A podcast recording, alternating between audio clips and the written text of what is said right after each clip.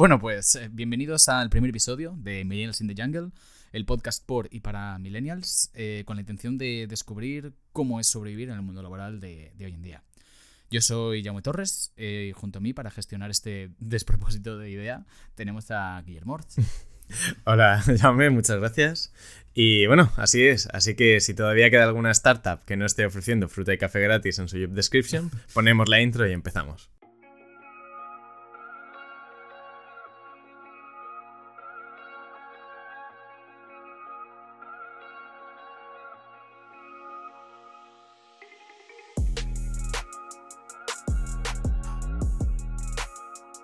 Pero ahora en serio, llame.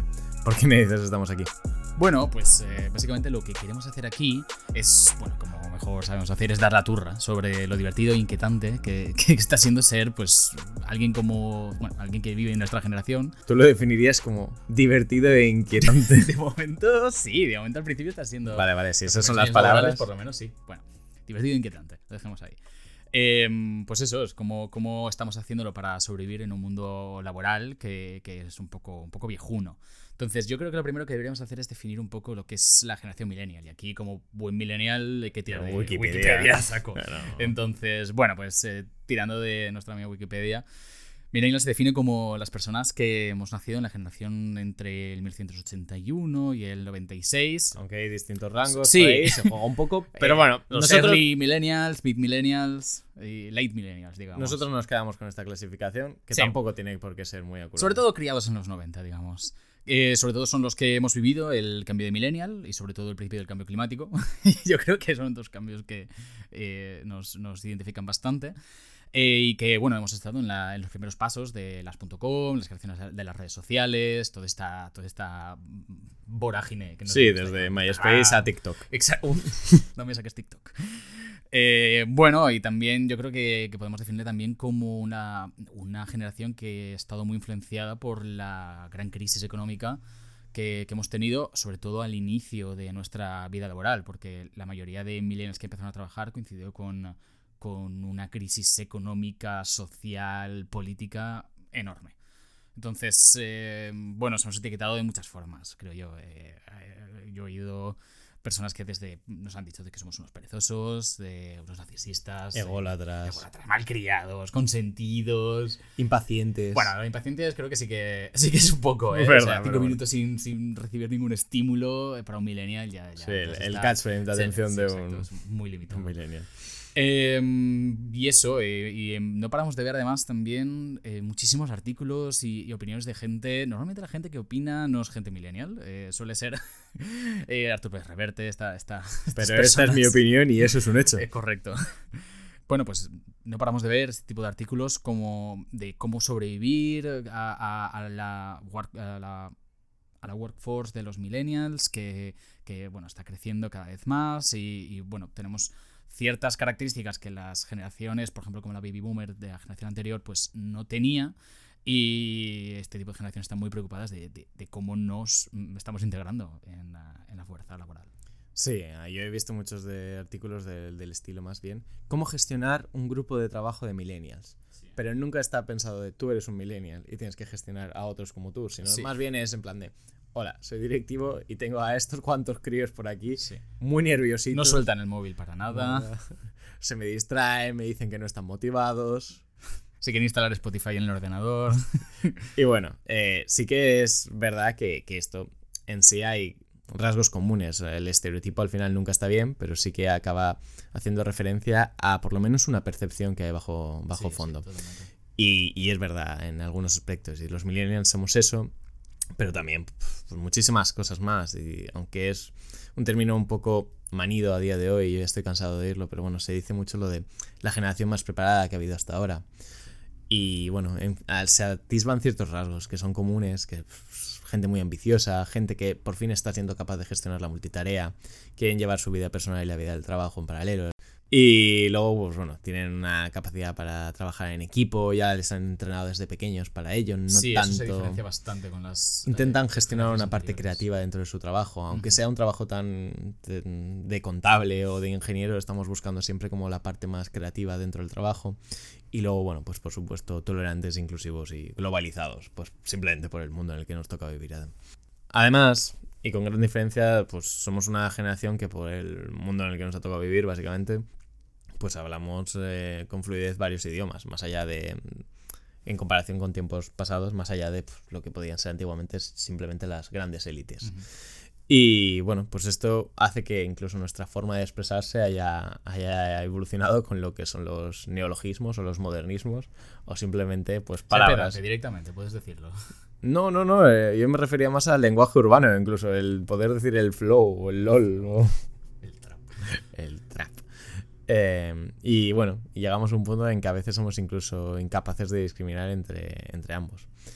Así pues, pues básicamente lo que vamos a intentar explicar es aquellos temas que creemos que pueden ser interesantes sobre cómo nosotros dos, mm, siendo jóvenes, ingenieros y en un mundo laboral en el que estamos creciendo, ah, vemos cosas que nos chocan desde nuestra propia perspectiva de, de millennials, pues como puede ser un exceso de reuniones inútiles, eh, el conflicto que encontramos entre personas con experiencia y personas con conocimiento, el uso de las redes sociales en el trabajo, la Bueno, preocupación. eh, tampoco hace falta que Cliffhanger es tanto, ¿eh? que, que es el, simplemente es la introducción.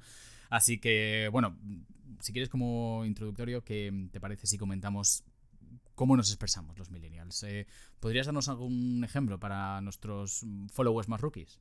Sí, pues mira, justamente yo creo que va un poco por eso. Bueno, sí. follower rookie Follower sería el, exam- el ejemplo. Ah, El ejemplo, muy bien. dos de dos. ah, esto nos ha pasado varias veces y es al final de, yo creo que simplemente el trabajo. De, en nuestro caso, pues estamos trabajando con equipos multidisciplinares, con gente de distintos países. Eh, necesitamos crear lo que sería un, un diccionario común para poder expresarnos.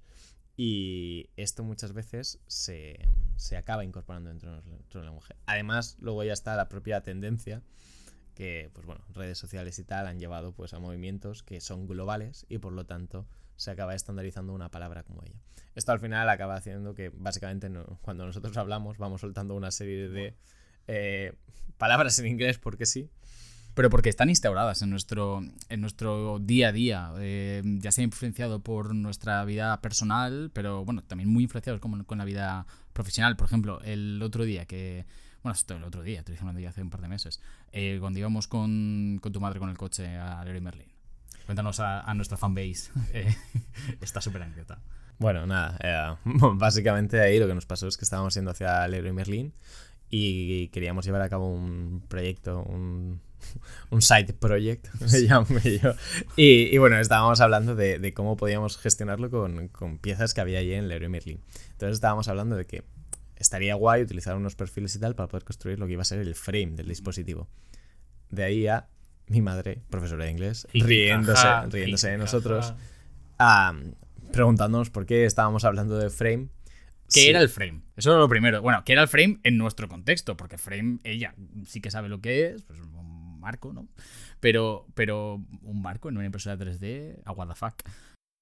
No acababa de entender esa parte. Y bueno, al final todo esto, que simplemente es pues un rato de que tus padres estén riendo de ti, se acaba relacionando pues en este caso con el trabajo. Nosotros cuando estamos diseñando un vehículo o un componente de una EQ, pues muchas veces estamos hablando del frame que va a contener todos estos elementos. Y pues bueno, lo mismo pasa con palabras. Hay veces que lo que estamos viendo realmente es que hay palabras que en la traducción literal Exacto. no existe. Yo creo que vamos por ahí, porque al final el, el poder cambiar rápidamente diferentes idiomas hace que al final te quedes con un poco lo, lo- lo mejor de cada y adaptes tu idioma interno o, o sí. Y al final creo que eh, hablar diferentes idiomas, creo que al final eh, te quedas con lo mejor de cada uno y hace que, bueno, precises muchísimo más en la, en la terminología.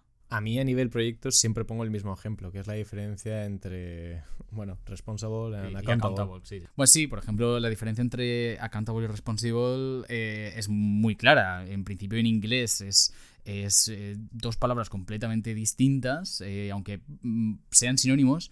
En, en español no tenemos, no tenemos dos palabras para referirnos al, al mismo el mismo concepto, digamos, em, sería pues el responsable, de, sí, el responsable de algo. En cambio, en inglés, sobre todo en, en, proyectos, pues en que se tiene que diferenciar mucho los diferentes tipos de roles y, y tal, pues hablamos que el responsible em, es la persona, o bueno, es el rol que hace la tarea y que tiene que entregarla pues en un plazo que se ha determinado, etc.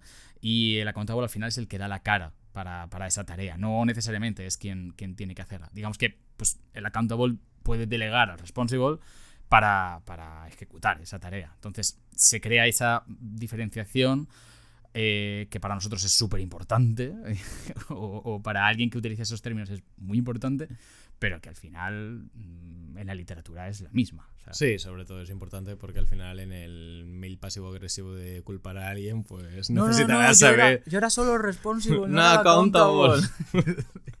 pero bueno, más o menos por ahí van a ir los temas. Y al final, pues bueno, el podcast este surge un poco de que, igual que este tema, nos han salido pues muchísimos temas. Pues simplemente, en algunos casos, lo arcaica que es la administración pública cómo estamos intentando nosotros poder hacer más teletrabajo o, trabajo en casa. Por ejemplo, eh, las diferentes eh, vías de, nuevos trabajos, como por ejemplo trabajar de startup, eh, ser cofundador y CEO de, tu propia empresa. Pero seguir durmiendo en el sofá de tus padres. Eso lo hemos visto mucho.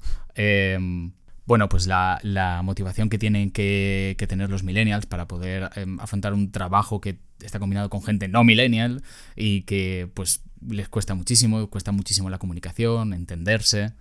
También, bueno, pues al final contamos con que va a ser una generación en la que todo el mundo va a querer ser jefe. ¿Cómo vamos a poder gestionar esto? Todo el mundo desea poder llevar un rol de liderazgo que somos impacientes. Eh, al final, en proyectos, sobre todo en proyectos más largos, pues bueno, eh, surge una frustración muy grande porque no ves resultados a corto término, entonces eh, hay que ser paciente y eso, los millennials. O paquetizar, o gamificar, o todas estas cosas que ya hemos viendo. El problema, que básicamente ya y yo estamos hablando sin saber, prácticamente como hacemos siempre. Y para ello, pues bueno, realmente nuestra idea es preguntarles a aquellos que realmente sí que sepan de estos temas. Así que, hasta aquí la introducción. Bienvenidos a Millennials in the Jungle y nos vemos en el próximo episodio.